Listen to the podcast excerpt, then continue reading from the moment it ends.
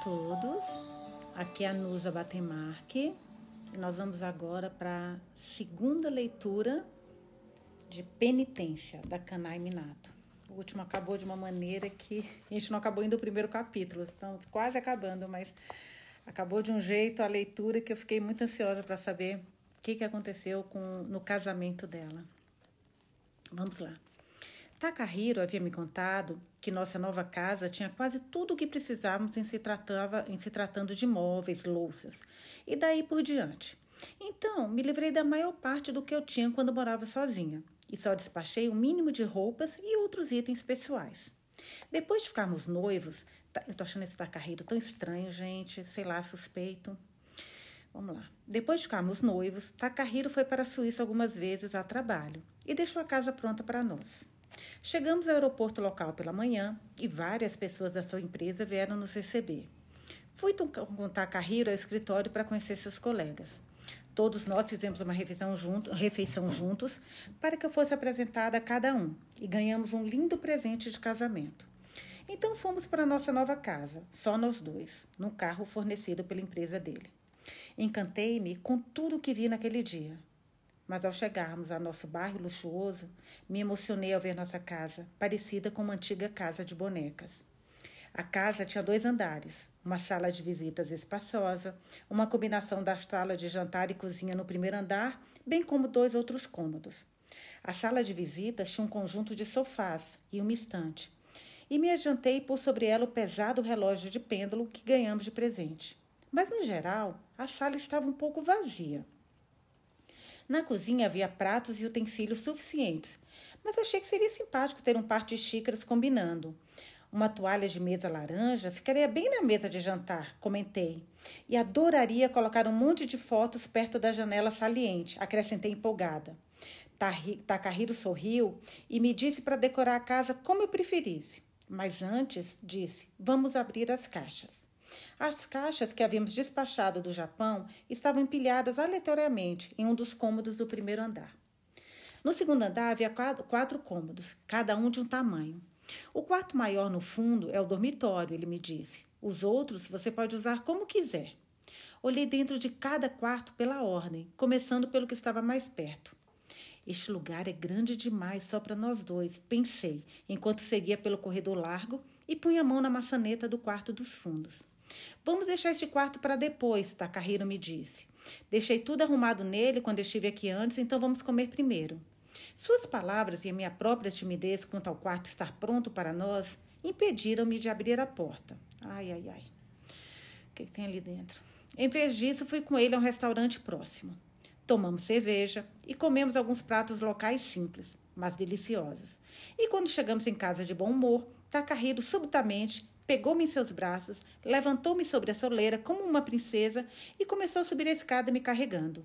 Continuamos pelo corredor e ele abriu a porta do quarto mais afastado, colocando-me delicadamente no meio do cômodo. O quarto estava um breu, mas eu sabia que ele tinha me posto sobre uma cama. Ele abriu o zíper do vestido que caiu pelos ombros. Logo depois do nosso casamento, ficamos em um hotel no Japão por alguns dias, mas Takahiro andara tão ocupado trabalhando, preparando-se para seu novo cargo, que nada acontecera entre nós. Mas agora eu sabia que tinha chegado a hora. Mesmo com meu corpo incompleto, achei que meu amor por ele ia me tornar capaz de fazer aquilo. De algum modo, ele conseguiria se virar. Meu coração estava aos trancos, minha respiração suspensa, quando de repente algo desceu delicadamente pela minha cabeça. Meus braços passaram devagar por dentro das mangas. Um fecho foi puxado nas costas. Ele segurou minha mão e fiquei em pé, enquanto cuidadosamente ele arrumava a barra do vestido longo. Percebi que ele tinha colocado outro vestido em mim. Surgiu uma luz no quarto.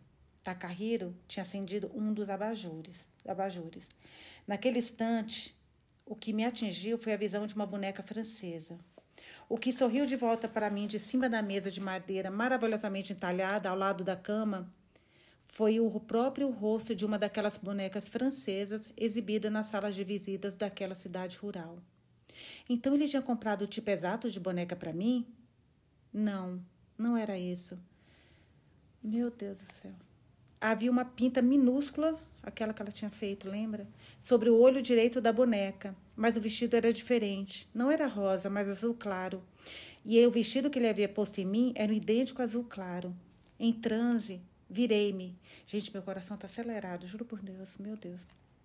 Em transe, virei-me e vi Takahiro olhando para mim com o mesmo sorriso da nossa cerimônia de casamento. Minha boneca preciosa, ele disse. Mas o quê? Assim que disse essas palavras, com a voz rouca, uma voz zangada, gritou: Não fale! Seu sorriso foi substituído por uma expressão, expressão nervosa, irritada.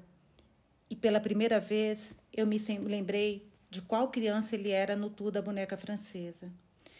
Sem saber ao certo o que estava acontecendo, impedida de dizer uma palavra, fiquei ali paralisada. Rapidamente, ele recuperou sua costumeira expressão bem disposta e colocou-me na cama, sentando-se ao meu lado. Desculpe-me por ter gritado. Você ficou assustada? Seu tom era gentil, mas eu não consegui responder. Olhava para mim, mas não eram os olhos de alguém olhando para uma pessoa real, viva. Olhei de volta, em silêncio. Você é uma boa garotinha, não é? Ele disse, dando tapinhas na minha cabeça com sua grande mão. E começou a contar sua história. Até então, eu nunca tinha me apaixonado, ele disse. Todas as minhas meninas à minha volta eram treinadas desde crianças a serem bem educadas, a viverem de acordo com a sua situação de elite, mas em sua maioria eram crianças pretensiosas, estúpidas. Minha mãe não era diferente, sempre reclamando dos pesquisadores que ela supervisionava, todos eles incompetentes, segundo ela, e do meu pai, que trabalhava no mesmo departamento. Então tivemos que nos mudar. Eu não podia acreditar que aquela cidade chegasse a fazer parte do Japão. Era tão desprovida de tudo. Nunca tinha visto crianças como aquelas, incultas, vulgares, tomadas pela inveja. Quando pensava que teria que passar os próximos anos com ela, achava que ficaria louco. Por volta dessa época, uma das crianças que viveu em nosso prédio me convidou para ver algo interessante, segundo ela. Eu não fazia a menor ideia de que seriam bonecas, mas não tinha nada melhor a fazer, então fui com aquela molecada encardida do interior. Eles abriam a porta de entrada da casa dos outros sem bater. Gritavam: Gostaríamos de ver sua boneca. E as pessoas que viviam ali gritavam de volta: Fiquem à vontade. E nem mostravam a cara. As, as crianças simplesmente infestavam a casa das pessoas para ver o que estava exibido ali. Inacreditável. Mesmo assim, foi meio interessante. Olhando todas as coisas à mostra ali, não apenas as bonecas, mas as pinturas, os diplomas, as lembranças, fiz um retrato mental do tipo de pessoa que vivia em cada casa. E não deu outra.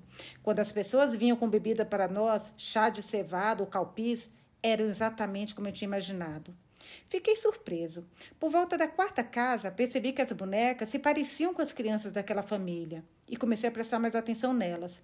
Pareciam temperamentais, teimosas ou nada brilhantes, Todas as impressões que tive foram muito negativas. Acho que a penúltima casa que visitamos foi a sua. Aquela altura, estava cansado daquilo tudo e pensava em sair de mansinho. Mas assim que eu pus os olhos na boneca da sua casa, soube que eu tinha que ficar com ela. Aquela boneca tinha um rosto incomum. Era difícil dizer se era mais uma criança com aparência precoce ou um adulto que parecia criança. Tive vontade de tocar aquele rosto nos braços e pernas graciosas. Tudo era muito encantador. Como seria maravilhoso, pensei, ter essa boneca sempre ao meu lado e poder conversar com ela. Também tive algumas expectativas em relação à menina, dona da boneca, mas ela era um típico espécime maltrapilho, sendo a única semelhança a pinta, no mesmo lugar da boneca. Mesmo depois de chegar em casa, não consegui tirar aquela boneca da cabeça. Sempre que eu via meus pais discutindo no quarto, ao lado, pensava na boneca. Quando meus colegas de classe riam de mim por não saber as regras do chute à lata, lembrava-me da boneca. Por fim, decidi. Tinha que pegá-la para mim. No dia do festival, as pessoas baixaram a guarda ainda mais do que o normal. Então, roubar a boneca foi fácil. Levei-a para casa e fiz o mesmo com as outras quatro. Levei as outras porque assim, se as pessoas descobrissem que o ladrão era eu, não saberiam que eu estava apaixonado por aquela boneca em particular. No mesmo dia, joguei as outras bonecas no incinerador da fábrica. Não fiquei com a consciência pesada. Tinha certeza de que cuidaria melhor do que de você do que qualquer outra pessoa. Logo depois aconteceu aquele assassinato. O que me surpreendeu mais do que o próprio assassinato foi como as pessoas tentaram associá-lo ao roubo das bonecas. Sem chance, pensei. Eles não podem me confundir com um assassino. Fui visitar uma das crianças envolvidas no assassinato para verificar as coisas por mim mesma. Era sua casa. A criança que fui ver estava voltando da escola ou da polícia, com os olhos baixos, enquanto caminhava, enquanto caminhava acompanhada da mãe. Por apenas um instante, meus olhos se encontraram com a das meninas. Aquele instante me fez sentir um arrepio. Ela tinha os mesmos olhos que você. Eu tinha pensado que a menina não passava de uma criança encardida do interior. Mas isso poderia se transformar em uma coisa realmente surpreendente. Você, com menos de um metro de altura, era muito maravilhosa. Mas imagine uma versão tamanho natural. Seria ainda mais surpreendente. Meu Deus, gente, que loucura. Seria ainda mais surpreendente. Eu poderia ir além do que apenas falar com você enquanto você ficava ali. Poderia fazer você sentar, caminhar com você, abraçar você enquanto durmo. Tive uma premonição de que um dia aconteceria um milagre. Logo, reportagens no jornal diziam que o suspeito do assassinato era um homem na casa dos 40, 50. Esqueci completamente do assunto. Só conseguia pensar em você. Você não parecia notar, mas eu sempre estava olhando para você. Na escola, no caminho para casa, até em frente à sua casa. Não muito depois disso, meus pais foram transferidos para Tóquio. E nós voltamos para lá. Mas eu voltava todo feriado para ver como você estava, fingindo que queria visitar a casa de uma das crianças mais decentes que viviam naquela cidade. Você cresceu bem, como eu esperava. Houve uma época em que fiquei bastante preocupado com o que aconteceria se você se tornasse imoral. Meu Deus. O bastante para flertar com homens, mas você não mostrou sinal disso. Quando eu estava na faculdade, pensei uma vez em falar com você, mas esperei pacientemente, pre preparando o terreno para te fazer minha. Sou incompleta como mulher. Quando escutei isso, correu uma emoção ainda maior dentro de mim, maior do que lá atrás, quando nossos olhos se encontraram pela primeira vez. Porque eu soube então que você era, de fato, uma genuína boneca viva.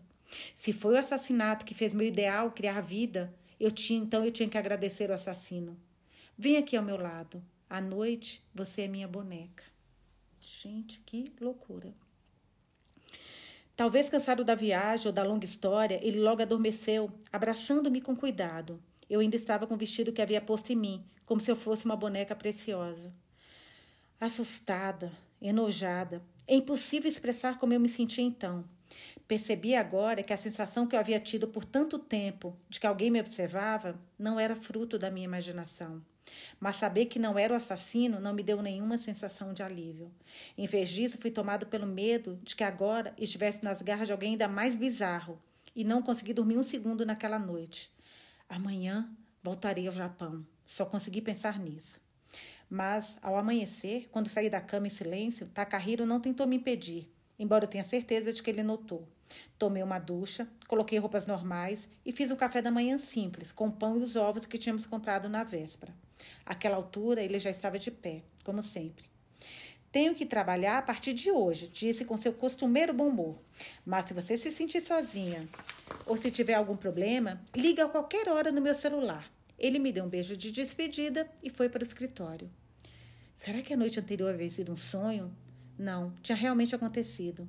Mas vai ver que ele tomou muita cerveja e estava bêbado. Vai ver que ele gostou mesmo da boneca e a, e a tinha de fato roubado, inventando aquela história para esconder seu constrangimento.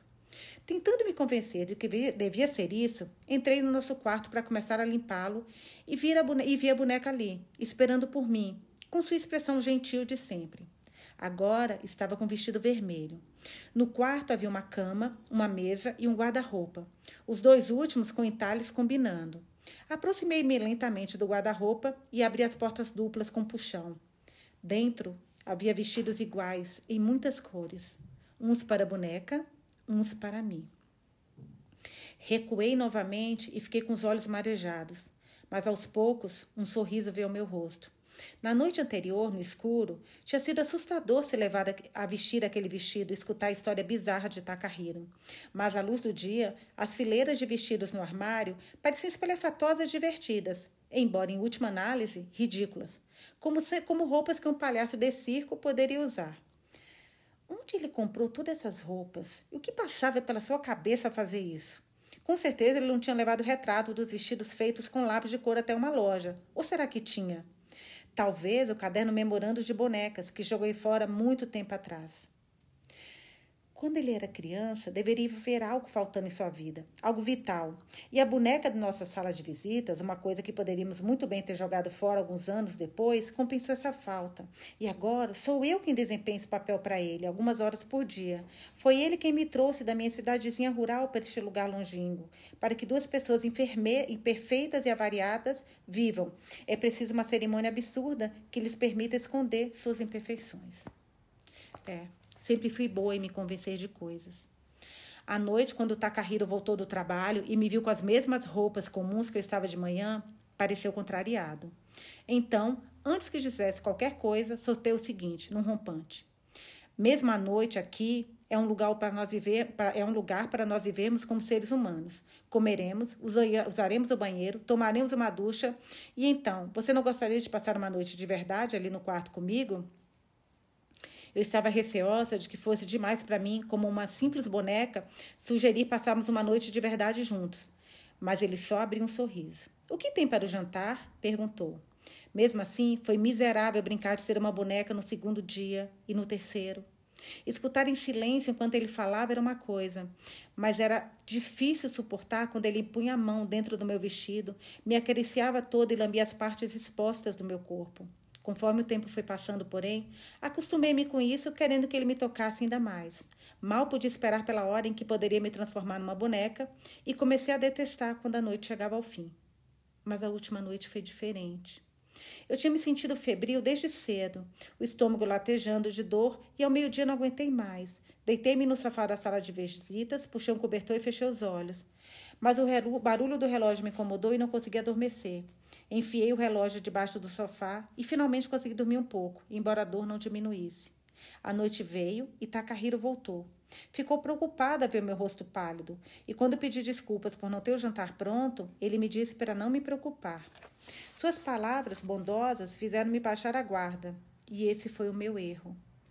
Gostaria de dormir aqui esta noite, disse a ele. Não, não permitirei isso, Takahiro disse com frieza. Não sei porque fiquei tão brava, mas na noite anterior eu estava realmente nervosa e a raiva subiu dentro de mim. Não me faça jogar aqueles jogos pervertidos quando estou me sentindo assim, gritei. Assim que soltei isso, senti uma dor aguda no rosto. O que foi que você disse? Takahiro pressionou seu rosto junto ao meu e seu aspecto me assustou, mas não recuei. Estava irritada além da conta. Eu disse que você é um pervertido. Não me diga que não percebeu que é um pervertido. Um grito alto depois outra dor aguda no rosto e desmoronei no chão. Ele montou sobre o meu estômago, ai meu Deus, meu estômago que ainda doía, e agarrou o meu pescoço com as duas mãos. Retire o que disse. Se você retirar, o que disse nesse exato momento, eu te perdoo. Fique de quatro e peça desculpas. Foi então que aconteceu. Senti algo quente e pegajoso saindo do meio das minhas pernas. Sem me levantar e olhar, eu sabia o que era. Podia imaginar a cor. No instante seguinte, como no filme acelerado, aquele assassinato passou pela minha cabeça. Crianças jogando bola. Um homem surgindo no uniforme de trabalho, avialhando uma criança de cada vez. Emily sendo levada embora. A cena dentro do vestiário. Eu ia ser morta. Não me lembro do que aconteceu depois. Logo depois da mesa de jantar, onde estou escrevendo essa carta, em frente ao sofá, Takahiro está. Meu Deus! Meu Deus! Gente, eu não esperava isso. Logo depois da mesa de jantar, onde estou escrevendo essa carta, em frente ao sofá, Takahiro está deitado no chão. O sangue que saía de sua cabeça parou e está começando a ficar escuro e viscoso. Caído ao lado dele está o relógio, coberto de sangue. Até daqui é óbvio que ele não está respirando. Devo tê-lo matado. Eu não tô, não tô acreditando nisso. Que reviravolta. Essa autora adora fazer isso, gente. Ela leva a gente para um lugar quando você acha que você está sabendo o que vai acontecer, olha isso. Das imagens daquele momento que corre pela minha cabeça, me vem um súbito pensamento. Todos nós tínhamos dirigido ao assassino como Ogivan, tio, a maneira típica como as crianças tratariam desconhecidos de meia idade. Mas, na verdade, o homem não era tão velho. Provavelmente estava na casa dos 30.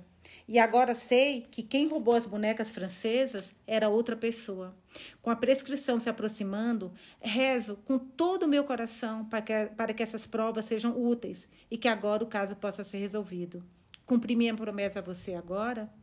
Vou te enviar esta carta e depois voar de volta para o Japão. Não faço ideia de onde ou como eles lidam com alguém que matou o marido, marido no exterior. Mas vou voltar para o Japão e me entregar à delegacia mais próxima. Pode ser que eu tenha que ir para a prisão, mas isso não me incomoda, porque sei que depois de cumprir minha sentença, terei finalmente uma vida livre. Para dizer a verdade, sinto-me em paz, como se, enfim, depois de todos esses anos, eu estivesse de volta um tempo antes de você e da sua família virem para a cidade. Meu Deus do céu. De volta a uma época em que respirava aquele ar puro e limpo, sem pensar duas vezes. Cuide-se. Adeus, sua Sei. Meu Deus, gente. Agora a gente vai começar outro capítulo. Aqui eles não colocam capítulo por número, tá? Tem só o título. Uma reunião extraordinária de associação de pais e mestres. Página 43. Agradeço a todos por terem vindo a essa reunião extraordinária da Associação de Pais e Mestres da Terceira Escola Pública Fundamental de Uacaba. Sei que todos os senhores devem ser ocupados e fico grata por terem vindo apesar da chuva. Sou a senhora Shinohara. Normalmente alguém mais graduado, o diretor ou vice-diretor, estaria aqui. Mas o único adulto que pode explicar melhor que os senhores, como pais e aqueles que fazem parte da comunidade querem saber, sou eu. Então insisti para que me permitissem falar aos senhores. O que vou dizer não foi anotado ou checado com antecedência. Portanto, se por acaso eu dizer algo insensato, é da minha inteira responsabilidade, não da escola. Por favor, tenham isso em mente. Gostaria de começar comentando os eventos acontecidos no começo do mês na nossa escola, o incidente no qual uma criança foi ferida. Isso ocorreu numa. Eu, é engraçado esses livros dela que começam outro capítulo e parece que é tudo diferente, mas você vai, em algum momento vai ter uma relação aqui, que a gente ainda não viu, né? Isso ocorreu numa quarta-feira, 5 de julho, por volta das 11h45 da manhã, na piscina externa, nas dependências da escola. Opa, opa, opa. Naquele dia, as classes 1 e 2 da quarta série tinham uma aula conjunta de natação. Fazia sol. Era um dia perfeito para se estar na piscina. A aula aconteceu durante o terceiro e o quarto período, começando às 10h40 e marcada para terminar às 12h20. Sou a professora orientadora da classe 1 e o Sr. Tanabe é o professor orientador da classe 2. E nós dois estávamos como responsáveis. Da entrada deste ginásio, onde os senhores estão agora, a piscina fica ao lado direito, no diagonal do playground da escola. Vista das construções da escola, do prédio número 3, o mais distante do portão principal, a pessoa sai do lugar, do lugar onde as crianças trocam os calçados por chinelos, passa pelo trepa-trepa e ao final chega à piscina. Na entrada da piscina, há um portão metálico de correr. A única entrada é essa, que dá de frente para o playground. A não ser quando a piscina está sendo usada para aulas ou pelo clube de natação, o portão é fechado com cadeado pelo lado de fora. Mas quando a piscina está em uso, o portão fica destrancado, uma vez que nunca esperamos que apareçam intrusos. Também fazemos isso para facilitar a qualquer criança que se sinta mal a ida direta à sala da enfermaria, que fica no primeiro andar do prédio número 3. Logo na entrada, há um armário no qual as crianças colocam seus sapatos e que fica apenas alguns degraus da piscina. Os vestiários e os chuveiros localizam-se no fundo, então as crianças passam pelo lado da piscina em que estão os trampolins, que é um pouco mais largo do que o outro lado, e vestem os maiôs no vestiário, tomam uma ducha e se reúnem ao lado dos trampolins. No fundo, além do alambrado, há um pomar de tangerinas de propriedade particular. Espero que os senhores consigam visualizar a disposição a partir disso. Sempre que temos uma aula de natação, os pais precisam preencher e assinar um formulário de saúde. Dessa forma, eles sabem exatamente quando seus filhos terão esta aula. No entanto, em entrevistas na TV, vários pais de crianças da minha classe insistiram que a escola jamais os informou de que seus filhos estariam tendo uma aula de natação naquele dia. Acho isso difícil de entender. O cronograma das aulas de natação também está impresso em negrito na programação mensal da classe, que é enviado a todos, porque algumas crianças precisam de permissão médica para participar. Também foi distribuído um cronograma avulso apenas das aulas de natação. Por favor, não me entendam mal. Não estou tentando ser sarcástica. Quero que todos reflitam sobre tudo isso, não sob o ponto de vista da vítima, mas dos adultos responsáveis pela proteção das crianças e dos pais e membros da comunidade. Como o cronograma indicava, os alunos da quarta série tinham aula de natação marcada para oito vezes no primeiro semestre, duas vezes por semana, a começar na terceira semana de junho. O dia em questão era o da sétima aula. A essa altura, os alunos estavam totalmente acostumados a nadar e, a todos, a, e todos os 70, nas duas aulas conjuntas, tinham capacidade para nadar 25 metros.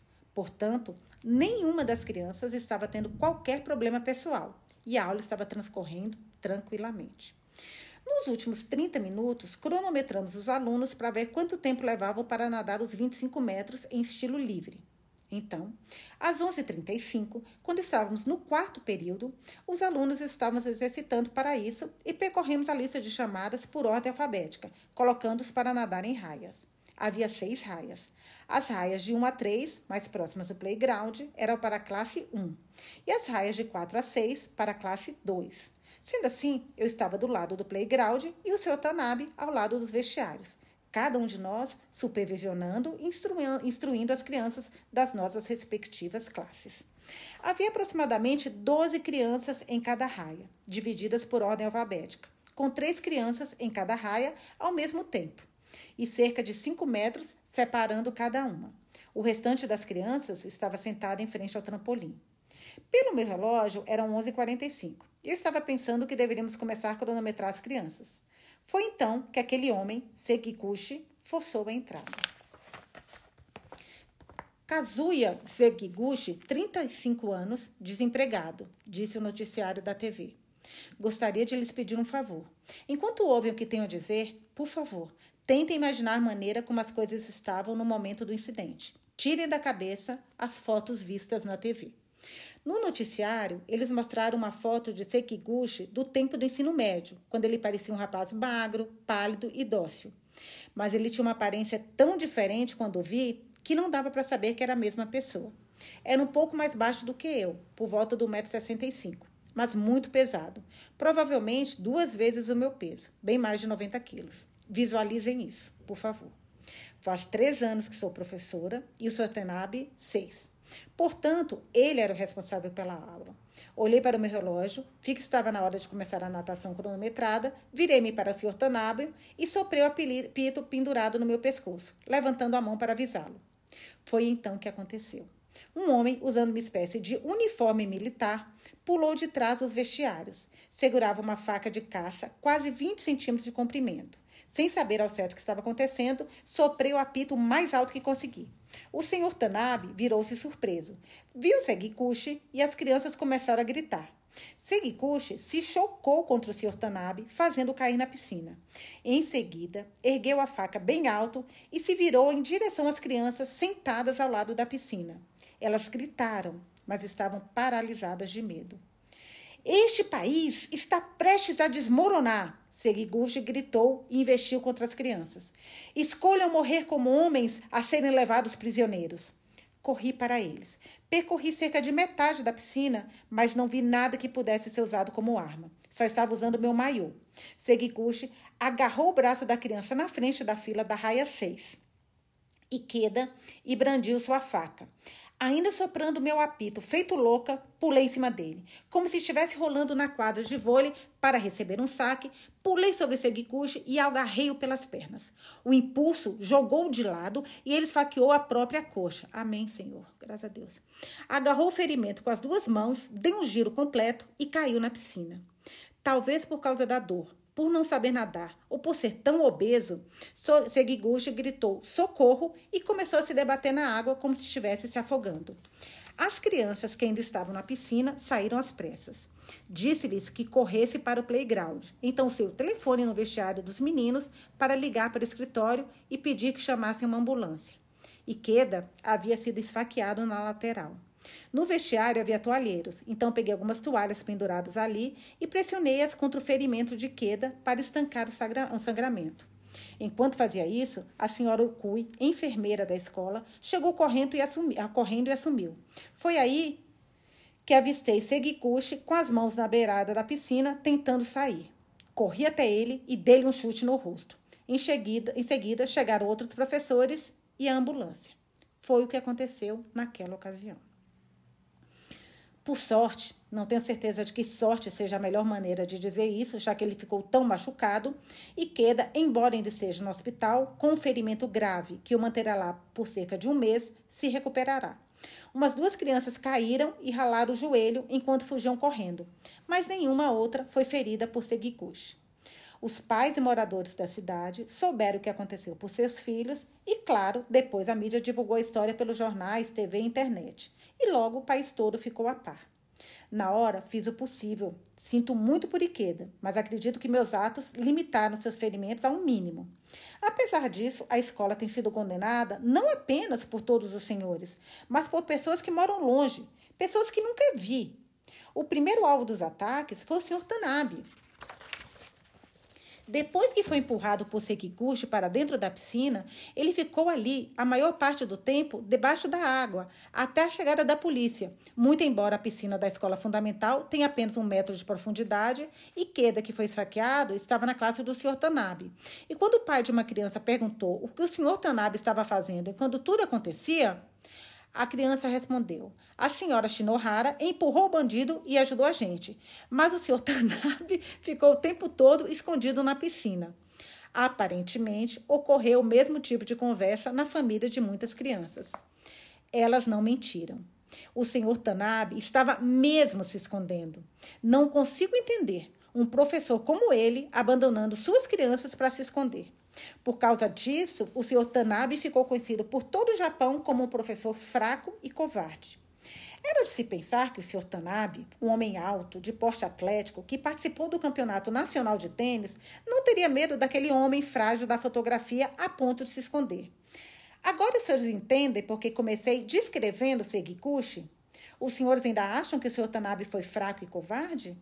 O que todos os senhores teriam feito se estivessem no lugar dele?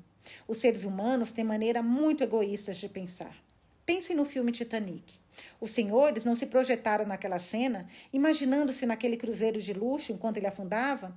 Não imaginaram que só os senhores seriam salvos? Não se viram encontrando calmamente uma tábua, subindo nela, ilesos, esperando ajuda? Quando os senhores assistem na TV as cenas de um terremoto ou incêndio, não se imaginam como os únicos espertos que conseguem se desviar dos prédios que desmoronam e correm para se salvar? Quando escutam a notícia de um ataque aleatório à mão armada nas ruas, não se imaginam escapando por pouco? Quando souberam de indivíduo suspeito invadindo as dependências da escola, não se imaginaram agindo de modo rápido e inteligente, retirando as pessoas? Os senhores não se revoltaram, perguntando o que esse professor incompetente achava que estava fazendo, por terem certeza de que reagiriam de outra, reagiriam de outra maneira? Mas não se engane a esse respeito. São exatamente as pessoas convencidas de que poderiam colocar esses cenários egoístas em práticas que, na hora H, não conseguem fazer coisa alguma. Tudo bem, então. E você? As pessoas perguntam. Você se julga mais corajosa do que a maioria porque atacou Seguikuchi de frente? Muita gente pode pensar isso. Na verdade, depois do incidente, quando saíram matérias a meu respeito como a professora corajosa, resolvi, recebi inúmeros e-mails enviados ao endereço que usamos, nas, que usamos nos comunicados da classe, dizendo para eu parar de me achar o máximo. Mas o assunto vai muito além disso. Não sou de maneira alguma o que se poderia chamar de corajoso. A maneira como comunicar os fatos é que as pessoas que conseguem agir adequadamente em emergência ou tiveram muito treinamento para fazer isso ou passaram por algo parecido no passado. No meu caso, é a segunda opção. Ora. Opa, interessante isso. Aconteceu 15 anos atrás, no verão em que eu estava na quarta série. Fui para a faculdade na região onde estamos agora. Fiz o exame de certificação para professora e fui contratada para lecionar nessa pequena cidade litorânea na terceira escola pública fundamental de Oacaba. Mas a cidade onde nasci e fui criada era completamente diferente. Cidade de. De novo, eles não colocam o nome da cidade. Engraçado, não sei porquê. A autora não coloca. Cidade de, o espaço em branco. Que provavelmente é a mesma, né? Que eles nunca colocam aqui. Ela nunca coloca aqui. Alguns dos senhores conhecem? É uma cidadezinha num vale montanhoso de tamanho e população semelhantes a essa nossa. Economicamente, as duas cidades também são parecidas, sendo que esta depende de uma fábrica administrada por uma companhia de construção naval. Por serem as duas tão parecidas, quando fui designada para o que era visto como uma parte remota da região, senti como se pertencesse a ela. Quando peço para as crianças descreverem sua cidade, elas dizem coisas como: o mar é lindo, ou tem muitas belezas naturais. Ambas as afirmativas estão corretas, mas elas não estão apenas repetindo o que aprenderam nas aulas em séries anteriores? Acho que não se pode apreciar realmente a cidade onde se mora até tê-la deixado. Onde cresci, aprendemos na escola fundamental que nossa cidade tinha um ar muito puro, muito limpo. Aprendemos isso porque no final da terceira série, a Companhia Industrial ADAC, nossa, gente, parece um, um quebra-cabeça isso tentando entender quem é quem aqui. Quem é essa agora? É, a Companhia Industrial ADAC construiu ali uma fábrica para a produção de instrumentos de precisão. Mas, enquanto morei ali, nunca apreciei de fato. O ar aqui também é maravilhoso. O cheiro da maré quando você respira fundo. Mas foi, quando fui mandada para cá, comprei um carrinho para vir à escola. No começo do segundo ano, a borda das partes de metal já começaram a enferrujar. Quando vi isso, percebi mais uma vez como o ar da minha cidade natal era limpo e puro. E foi na escola fundamental daquela cidadezinha que aconteceu um assassinato. O incidente ocorrido aqui recentemente foi muito divulgado nos, dois, nos três primeiros dias. Mas depois de um mês, parece que todos se esqueceram dele completamente, menos os que moram na cidade. Quase dia sim, dia não, acontece um assassinato em algum lugar do Japão. Então é difícil que as pessoas se lembrem de um deles por muito tempo. E não há necessidade disso, a não ser quando afeta alguém diretamente. Da mesma maneira, o assassinato ocorrido na minha cidade, por ter acontecido numa escola fundamental, foi amplamente divulgado no início. Mas agora, duvido que alguém aqui se lembre dele. Aconteceu no 14 de agosto. Como eu disse, a cidade tem mais ou menos o mesmo tamanho. Então imaginem sua própria cidade 15 anos atrás. E acho que poderão entender o que estou dizendo. Naquela época, para as crianças do campo, com avós morando sob o mesmo teto, o feriado de Obon não tinha nada de especial. Na verdade, era até um dia meio sem graça. Com a visita de parentes vindo das grandes cidades, atrapalhávamos em casa e nossos pais gritávamos que fôssemos brincar lá fora. Mas a piscina da escola estava fechada. E se fôssemos brincar na beira do rio, nossos pais ficariam zangados conosco, dizendo que os espíritos dos mortos sairiam da água e agarrariam nossas pernas. Não havia centros de recreação na cidade, nem mesmo um mini mercado. Pela manhã, eu visitava o túmulo da família com meus familiares próximos e outros parentes. Almoçava cedo e depois, até o pôr do sol, até o pôr do sol, tinha que vagar sem rumo por aquela cidade, entediante como uma refugiada. Mas havia muitas crianças no mesmo barco. As meninas do Distrito Oeste, com quem eu sempre brincava, minhas colegas de classe. Sai, a Kiko e Cuca, também não, e Yuka, também não tinham o que fazer, exatamente como eu. Por sorte, havia escola fundamental em nosso distrito, e como fazíamos sempre, reunimos-nos para brincar nas dependências dela. Havia uma menininha chamada Emily conosco, mas ela não tinha nascido na cidade. A partir do momento em que entramos na escola fundamental, passou a ser minha função decidir que tipo de brincadeira faríamos. Provavelmente por ser muito alta. Mesmo as minhas colegas sempre me tratavam como uma aluna mais velha. Uma vez, por exemplo, quando brincávamos perto do rio e o sapato de uma das crianças foi levado pela água, foi a mim que vieram pedir ajuda. Não que eu pedido diretamente para buscá-lo. Foi mais do tipo: Maqui, o que a gente faz? Então, é claro, tive que buscá-lo. Corri rio abaixo, entrei com cuidado na água, descalça, fiquei à espera do sapato que vinha boiando em minha direção e de algum modo agarrei-o. A gente sabia que você ia conseguir, Maqui, elas gritaram, fazendo-me sentir como se fosse uma irmã mais velha ou coisa assim. Não eram só as crianças que me tratavam assim. Uma vez, quando estávamos caminhando da escola para casa, em grupo, e uma das crianças caiu e começou a chorar, um adulto que vinha passando ralhou comigo.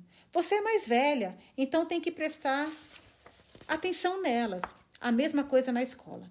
Se uma das crianças era ignorada, era sempre a mim que a professora vinha, para ter certeza de que a criança seria convidada a se integrar. Meus pais também sempre agiram dessa maneira comigo. Sou a mais velha de duas irmãs, então era natural ser tratada assim em casa. Mas sempre que havia um evento, como um festival, eles me faziam, faziam eles me faziam assumir um papel importante em qualquer atividade na qual as crianças fossem um foco. A escola tinha uma unidade local de voluntários. E quando eu não participei e minha mãe descobriu que as outras crianças do bairro participaram, cutucou-me furiosa na cabeça e nas costas. Depois disso, a não ser que eu tivesse alguma coisa importante, eu sempre tomava parte.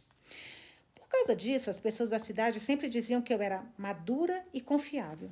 E depois de ter ouvido isso inúmeras vezes, comecei a acreditar nelas, a me ver exatamente assim. Então achei que fosse mais do que natural assumir o controle de qualquer situação. Quando muito, achava que eu tinha que.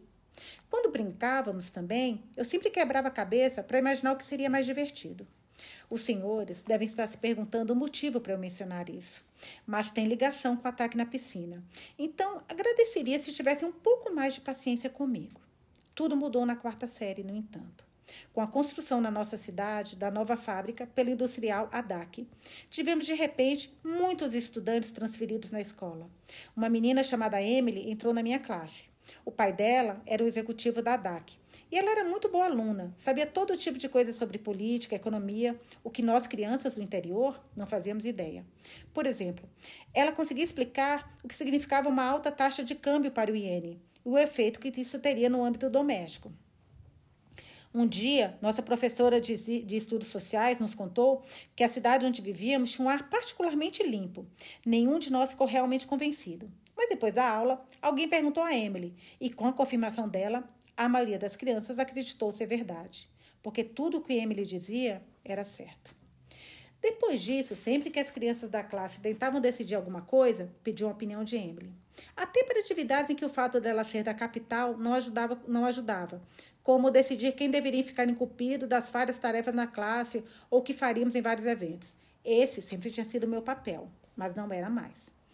Eu tinha sentimentos ambíguos a esse respeito, mas tudo o que Emily dizia era de fato correto, e as ideias dela eram sempre novas e intrigantes, incapaz de ser contra, eu cedia.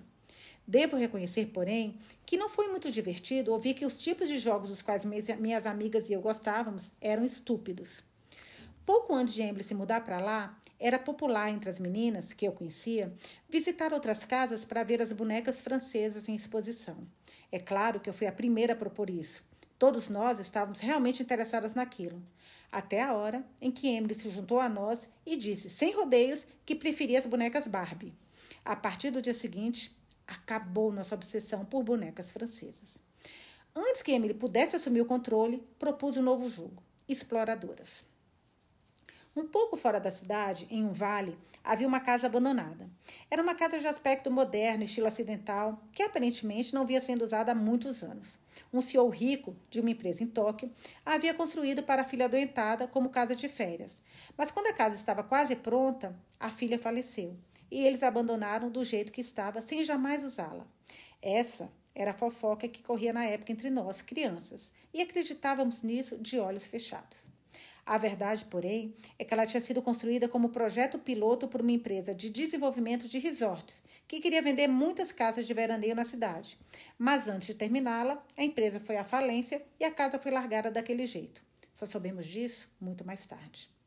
Os adultos haviam nos prevenido para não chegar perto da casa, e as casas e, e as janelas e portas estavam e portas estavam todas tampadas com tábuas de madeira, para as pessoas não entrarem. Sendo assim, até então, não tínhamos chegado perto do lugar. Mas um dia, Yuka, cuja família tinha um vinhedo ao lado, nos contou que a tábua da porta dos fundos tinha se soltado e que era fácil abrir a fechadura com um grampo. Por isso, convidei meu grupo de amigas de sempre, além de Emily, para ir até lá. Brincar de exploradoras era tão divertido que esquecemos completamente as bonecas francesas. Éramos as únicas cientes de que poderia se entrar na casa. Dentro havia apenas algumas peças de mobiliário de alvenaria. Mas com sua lareira falsa e uma cama de dossel, era como estar em um castelo.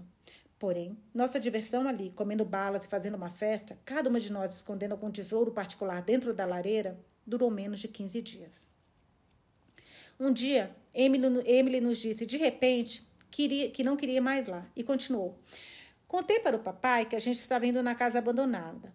Perguntamos por que ela tinha feito uma coisa daquelas, mas ela não disse o motivo. Não sei se foi o pai dela que fez isso, mas quando voltamos lá mais tarde, a porta tinha uma fechadura mais forte, então ninguém conseguiu entrar. Mesmo assim, continuei brincando com Emily, porque sua proposta seguinte foi que a gente praticasse vôlei. Eu já tinha decidido entrar no time de vôlei quando estivesse na quinta série e atormentei meus pais repetidas vezes para me comprarem uma bola de vôlei. Mas eles ficavam repetindo que só fariam isso quando eu estivesse no time. Só que a Emily tinha uma bola. Não apenas isso, era uma bola de vôlei de uma marca famosa, o tipo usado em campeonatos nacionais. Acho que procurei ficar amiga dela só para ter a chance de usar a mesma bola que a equipe nacional japonesa usava na TV. No dia do assassinato, nós também estávamos jogando vôlei. Eu tinha dito para minhas amigas: Ei, vamos jogar vôlei no playground da escola? E pedi a Emily que levasse sua bola. Era um dia ensolarado. Os senhores poderiam imaginar que uma cidade com um vale, em um vale fosse fria, mas o sol estava tão quente que era difícil acreditar que o verão estivesse terminando. Tão quente que os braços e pernas descobertos começaram a arder, mesmo quando a pessoa ficava só um tempinho ao ar livre. Emily disse: Está quente demais. Por que não vamos até minha casa assistir uns vídeos da Disney? Mas todas nós tínhamos sido bastante advertidas a não visitar as casas de outras pessoas durante o Obon, porque estaríamos incomodando nessa época tão conturbada. Então, minha sugestão venceu. O outro motivo é que era, era que eu, de fato, não gostava da casa de Emily. Tinha tantas coisas lindas lá que eu ficava com pena de mim. Acho que as outras crianças tinham a mesma sensação. Reclamando do calor, fomos até o lateral do ginásio, à sombra, e começamos a jogar. A jogar. Formamos um círculo e passamos a bola. E tivemos a ideia de tentar passá-la 100 vezes em sequência. A ideia foi de Emily. Se formos jogar, deveríamos ser também objetivo, ela disse. Assim, a gente ficará feliz por ter conseguido alguma coisa. Seguimos sua sugestão e, quando tínhamos passado 80 vezes seguidas, estávamos todas exaltadas, gritando incentivos uma para as outras. Emily era esse tipo de criança. Tínhamos acabado de conseguir pela primeira vez 90 vezes em sequência quando um homem com roupa de trabalho veio até nós. Não tinha uma, de, uma faca de sobrevivência na mão e não gritou. Só veio até nós, parou e disse sorrindo: Vim checar os ventiladores dos vestiários da piscina, mas esqueci de trazer uma escada de mão. Só preciso apertar uns parafusos. Então fiquei pensando se uma de vocês poderia subir no meus no meus, nos meus ombros e ajudar. Isso é para mim, pensei, e disse que ajudaria. Todas as outras meninas também se ofereceram, mas o homem disse que eu era alta demais. Uma das outras era baixa demais. Uma tinha óculos, outra parecia muito pesada. E no fim, ele escolheu Emily. Sempre Emily, pensei. Fiquei muito decepcionada e disse: Vamos todas ajudar. Todo mundo concordou. Mas o homem disse: Não, é muito perigoso. E rejeitaram a ideia. Se esperarem aqui, compro sorvete para vocês disse e pegou Emily pelas mãos, saindo com ela em direção à piscina. Gente, vou parar. Ah, não, vou ler mais um. Dá para ler mais uma, duas páginas aqui. Dá tempo. Eu me pergunto como todos os senhores aqui, pais, ensinam seus filhos hoje a se proteger. Espero que ninguém ache que essa função seja totalmente da escola. Meu filho segura o Rashid de um jeito esquisito. O que vocês estão ensinando lá na escola? No outro dia, recebi um telefonema desses. A criança também estava na quarta série. O que seus pais andando fazendo, andaram fazendo até agora? Vai ver que a família dela teve a mesma ideia de que a escola é totalmente responsável pela educação das crianças. É claro que ensinamos as crianças como reagir. Se uma pessoa suspeita tenta conversar com elas a caminho de casa, saindo da escola, elas sabem que devem gritar por ajuda ou apertar o botão de alarme em sua mochila e correr. Deixamos claro que elas não devem nunca, jamais entrar no carro de um desconhecido, que devem correr até uma loja ou casa próxima e procurar ajuda, que devem evitar ruas desertas, que se alguma coisa acontecer, devem contar imediatamente a um adulto. Tem uma porção de pais que levam isso a sério. Agora existe um serviço online de perfeição ao crime que envia alerta sempre que há um relato de pessoas suspeitas espreitando por aí. E acho que muitas pessoas devem ser cadastradas para esse serviço. Há poucos dias na minha classe, uma das meninas me contou que, o caminho, que a caminho da escola naquele dia, na faixa de pedestre, um velho esquisito ficou encarando-a. Corri para averiguar e descobri que era um dos professores e orientadores do outro ano a quem cabia a vez de supervisionar a faixa de pedestre da escola. Meu Deus do céu. Se na minha época tivéssemos sido tão cautelosos quanto essa menina, talvez tivéssemos conseguido evitar aquele incidente medonho. Mas não havia adultos. Então, que lembrasse as crianças, inclusive nós, de serem tão precavidas. Sem falar no fato que aquilo aconteceu na escola. O homem estava com uniforme de trabalho e tinha, o que parecia, um motivo plausível para estar ali. Depois que Emily saiu, continuamos jogando a bola, alcançando nosso objetivo de 100 vezes. Então nos sentamos nos degraus nos degraus do ginásio para bater papo. Mas Emily ainda não tinha voltado. Não demorou muito para começar a escurecer. E o sinal das seis horas começou a tocar. Nessa cidade é a música Nananitsu no Ko, mas onde cresci era Greensleeves. Greensleeves. Estávamos ficando um pouco preocupadas com Emily, então fomos ver onde ela estava. O lugar da piscina, da piscina era muito parecido com este daqui. O portão ficava destrancado o verão todo. Então, entramos direto, contornamos a piscina e fomos para o vestiários. O único som era o de cigarros distantes. Os vestiários também estavam destrancados. Eu estava no comando e abri a porta do vestiário feminino, mas nem Emily nem o homem estavam lá dentro.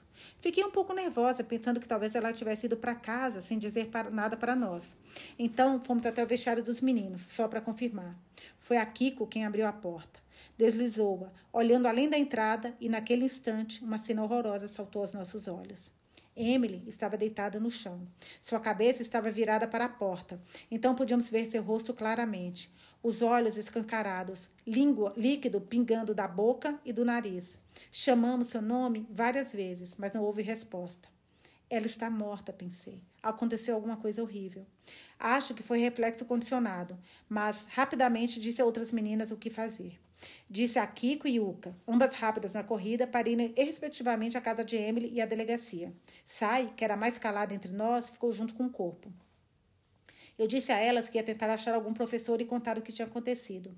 Nenhuma delas fez qualquer objeção. Então, deixando Sai de guarda, nós três saímos correndo.